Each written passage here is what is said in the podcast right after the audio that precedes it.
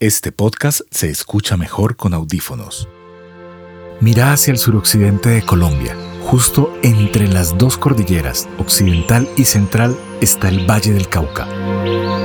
Rodeado por mar, altas montañas, vientos que juegan con sus visitantes, ríos inmensos que suenan a libertad, poemas hechos paisajes y cañaduzales que se mecen con la brisa de la tarde. Mi nombre es Lobsan Salguero Barrera y en este podcast recorrerás conmigo el Valle del Cauca. Iremos por caminos, ríos, montañas, caminaremos por la playa del Bello Pacífico. Tomaremos café, recorreremos la montaña y hablaremos con gente que vibra, gente que le apuesta a un futuro dulce, como nuestra caña de azúcar. Este es el podcast Viajate el Valle, episodio 2, Calima Darien.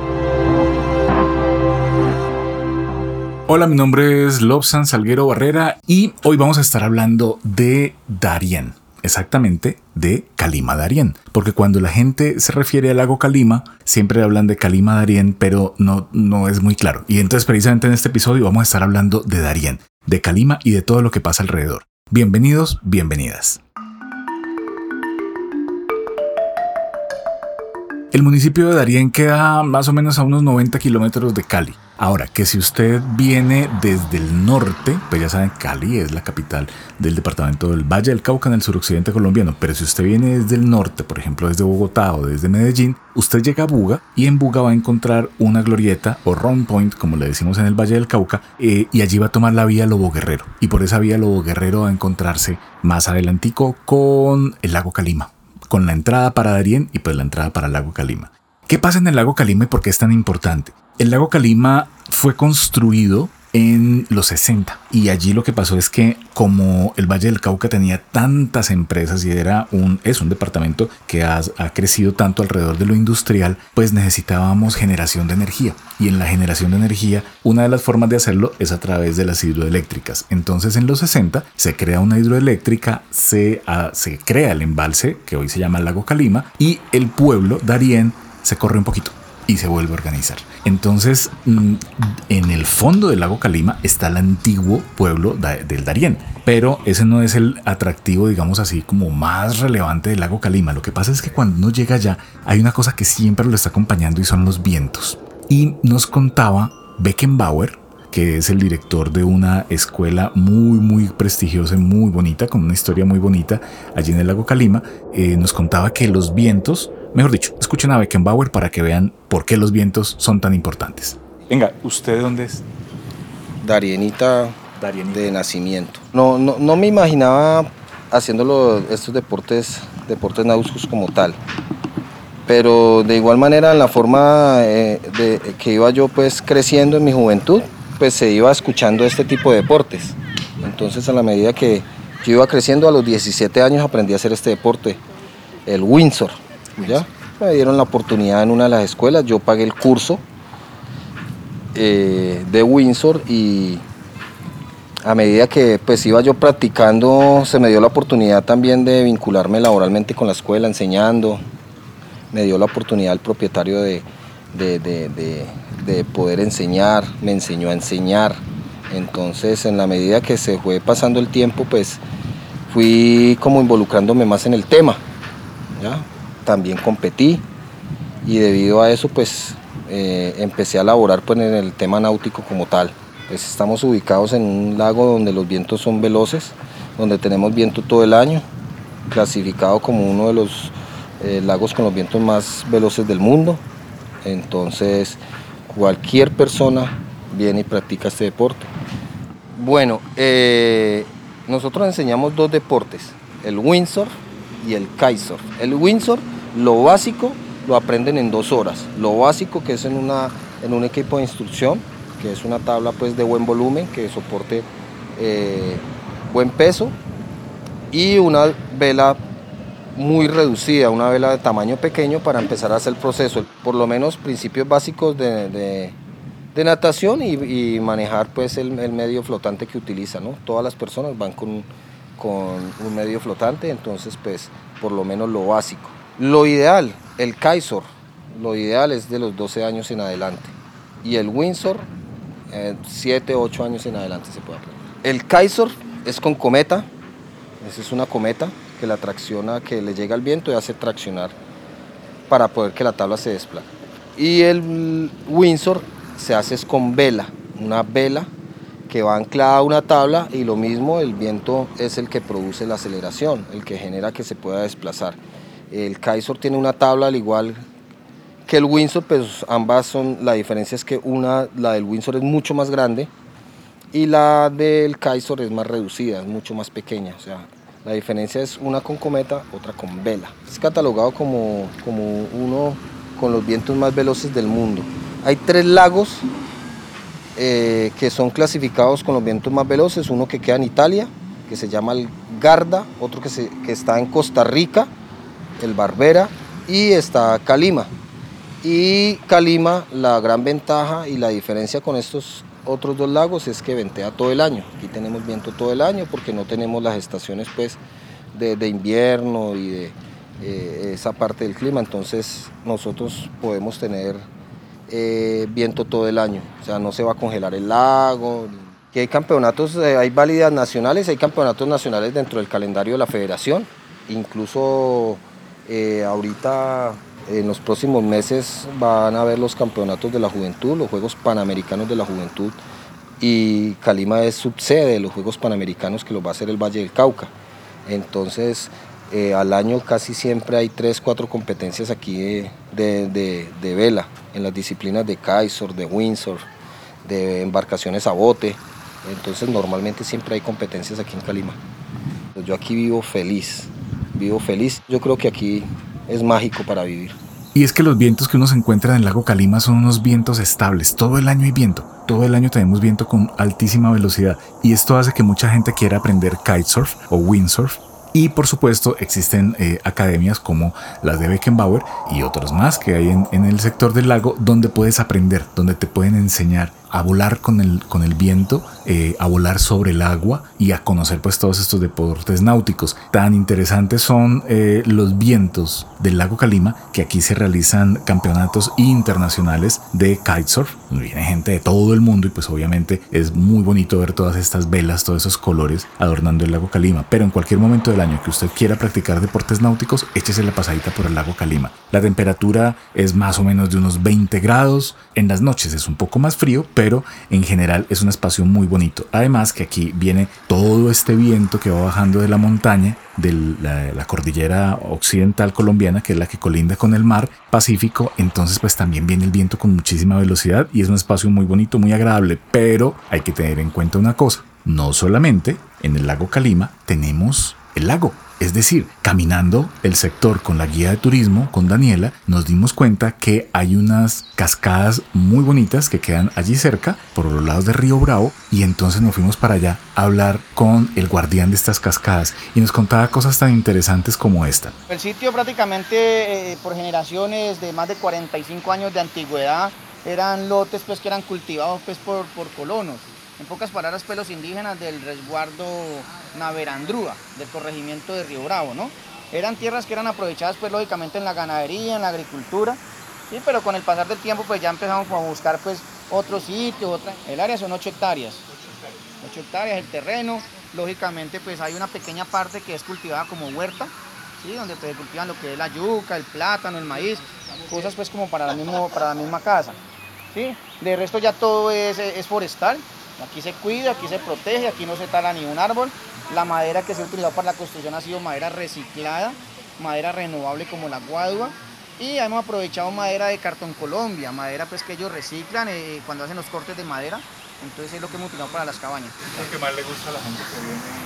Aquí prácticamente la tranquilidad, el que todo se conserva, el que aquí no hay deterioro ambiental, de que no hay tecnología, aquí solamente digamos eh, eh, es interactuar con la naturaleza que van a encontrar un lugar muy puro, muy tranquilo, aguas cristalinas, aguas que no van intervenidas pues, en su cauce, entonces eso es lo que más ha gustado de las personas. Y mucho del avistamiento de aves también. La cascada como tal, o sea, el corregimiento se llama Río Bravo, corregimiento de Río Bravo, pero la cascada o el sector donde nosotros estamos es el sector Las Ollas. Y asimismo tiene su nombre la cañada, Cañada Las Ollas. Es un nacimiento corto, eh, no es muy largo. Los clientes que buscan nuestro sitio son personas que quieren alejarse del bullicio y el estrés de la ciudad. Aquí tenemos lo que es la cascada del amor, una cascada muy bonita que tiene aproximadamente una altura de unos 200 metros de caída, viene en diferentes eh, eh, secciones, diferentes escalones, pues como se dice. Eh, cascada del amor, es muy bonita, aquí pues lógicamente vienen parejas de enamorados, aquí toman su baño, aquí pues es un lugar mágico pues como para, para estar en pareja, entonces por eso llama la cascada del amor. Como le digo, los clientes que buscan nuestro sitio son personas que quieren alejarse del bullicio y el estrés de la ciudad. Acá tenemos la cascada del duende, es una cascada más que todo como para avistamiento, es una cascada muy bonita, agua de montaña microfiltrada por, por los árboles como se dice. Acá tenemos la última y la más espectacular que es el Salto del Tigre. Salto del Tigre, una cascada muy bonita, es un lugar mágico,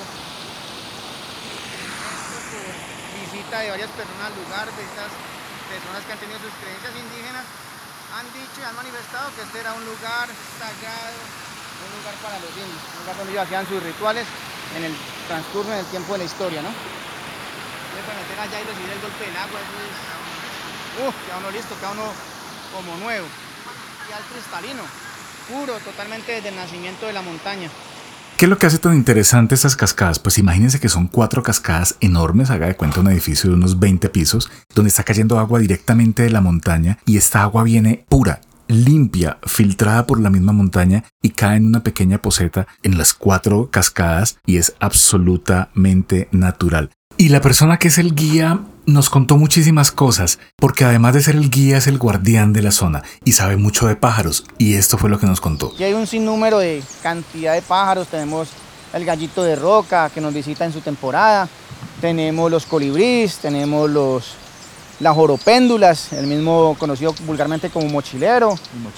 Tenemos eh, mucho, mucho chupaflor, mucho picaflor, mucho colibrí una gran cantidad de aves, mejor dicho, aquí pues. Y entonces allí comienza uno a entender todo este amor por la conservación y también es que hay toda una historia indígena alrededor del espacio. Nos contaba Alejandro que en algún momento tuvo un colaborador eh, indígena y que le contaba que el sitio estaba lleno de chamanes.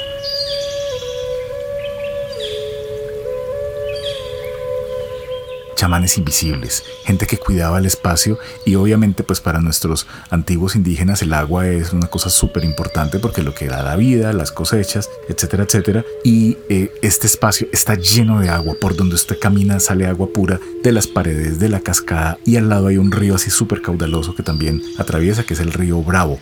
Entonces todo esto hace que esta visita a las cascadas sea fundamental cuando usted va a Calima, es decir, puede estar en toda la zona del lago con los deportes náuticos y luego a 10 minuticos, pócale 20 minuticos en alguno de los cuatrimotos que hay en, en, el, en Darién, que los alquilan para esto,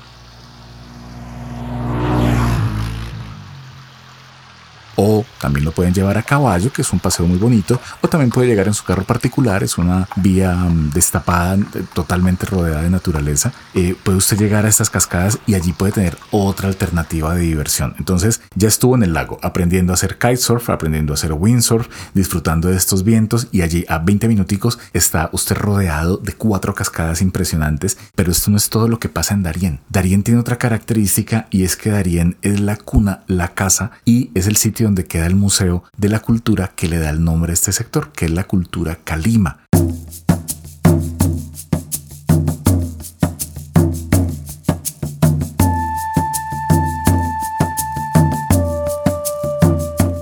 Entonces allí tuvimos la fortuna de encontrarnos con un grupo de un colegio que viene de Quinchía Risaralda. Quinchía Risaralda queda lejos. Entonces resulta que la profesora que estaba como responsable de este grupo, que venían desde Quinchía Risaralda, nos contó que su caja de compensación, que es como la entidad que le da bienestar a los empleados, mm, les dio como premio venir al lago Calima y era un bus, eran dos buses llenos de niños. Yo soy docente de los niños. Entonces cada que uno tiene cantidades de niños más de lo que tiene que tener normales, les dan un premio y nos dieron un paseo acá a Cali, incluido el museo, el zoológico y el lago Calima, que fue el que más Les encantó. Entonces para ellos fue un premio venir al Museo Calima, al Museo de, de la Cultura Calima, pero también obviamente venir a, a, conocer el lago y pues montar, disfrutar, estar en las instalaciones de la parte de recreación. Y también nos contaba esto. Imagínense que a ella le encanta Buenaventura. ¿Por qué? Por esto. Adivine, porque soy negra. Y porque allá está lo mejor de lo mejor de Colombia. Mm, de la y adivine que, que el mar. Obvio. No, y es que hay muchas cosas más. Empezando por las, las creencias, esas cosas típicas, que son las que nos sirven a uno más que la Otro propia medicina. Los atardeceres de Buenaventura Ay, son no. únicos.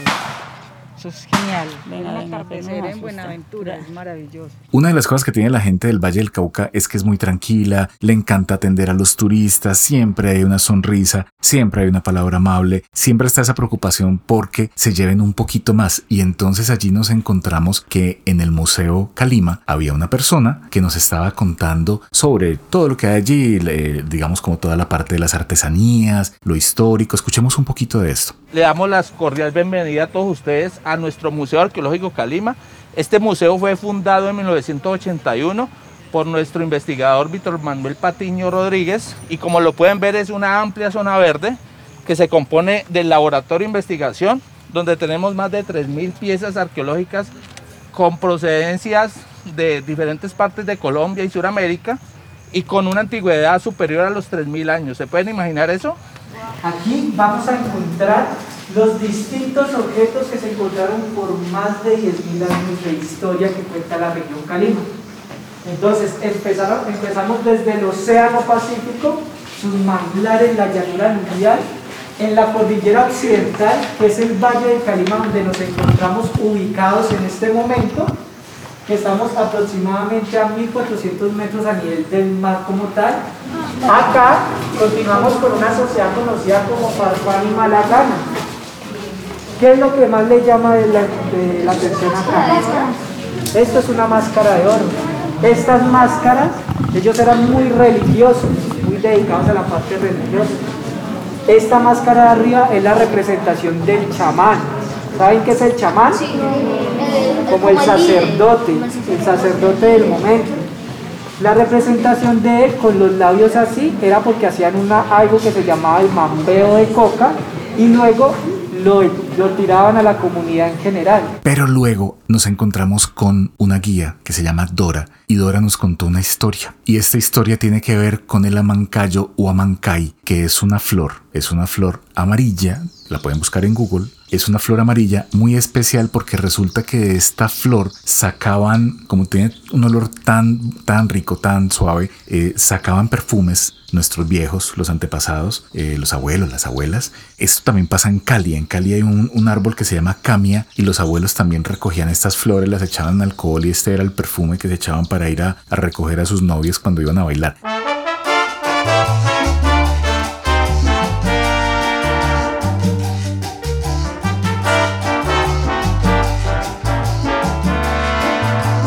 Entonces con el Amancay pasaba lo mismo, pero hay otra cosa y es que la gente tiene en su corazón una relación muy importante con esta flor porque era una flor que los antiguos indígenas entregaban a quien le quería entregar su corazón, le entregaban el Amancay.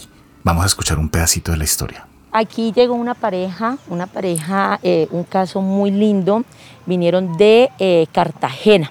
Ellos vinieron primero a las cascadas de nuestro eh, Calima el Darién. Allí el señor le pidió la mano a, a, a, su novia y luego aquí en el museo lo que hizo fue, con la flor del mancayo, le ofrendó su corazón.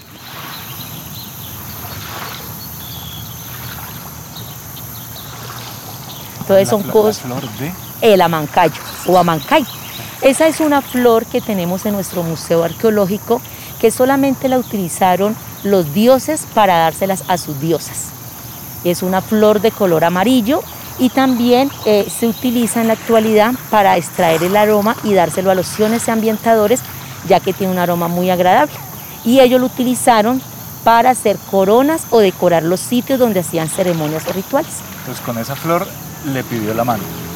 Le ofrendó el corazón. Le ofrendó el corazón. Entonces se encuentra uno con que en Calima Darién tiene muchas posibilidades, tiene muy buenas opciones de alojamiento precisamente porque es una zona turística eh, muy enfocada al, al, turismo de aventura, aunque pues por todo esto que les contaba del kitesurf, del windsurf, de las cascadas, de las caminatas, de todo lo ecológico, allí hay campeonatos de cuatrimotos y, y hay muchísimas opciones de diversión, pero también está esta parte cultural, eh, la gastronomía en Calima es muy muy rica porque además allí como tienen el lago pues también hay unas truchas muy ricas y también se come muy bien, se come muy bien. Otra cosa interesante de Calima Darien es que es una zona con unos paisajes espectaculares. Imagínense por un momento este tipo de paisajes como los que te encuentras en Suiza al lado de las lagunas con los pequeños chalets, como es una zona un poco más fría, la gente del valle y la gente de Cali vienen aquí para cambiar de, de clima. Es una de las cosas mágicas que tenemos en el Valle del Cauca. Es que a 92 kilómetros te encuentras una zona que es mucho más fría, entonces puedes también cambiar de clima cuando está haciendo mucho calor en la zona plana del valle. Entonces la gente ha ido construyendo estos chalets, estas pequeñas casas y hace que el paisaje se vea muy muy bonito porque además es muy verde contrastado con el lago, contrastado con ese cielo súper azul, con estas cabañas. Entonces también tienen un paisaje muy bonito allí como simplemente como para venir a relajarse. Entonces también se encuentra allí una alternativa y es venir a ver paisajes y a desconectarse un poco del corre-corre y del medio ambiente, del día a día, pues que es tan pesado. Entonces, esto es el recorrido por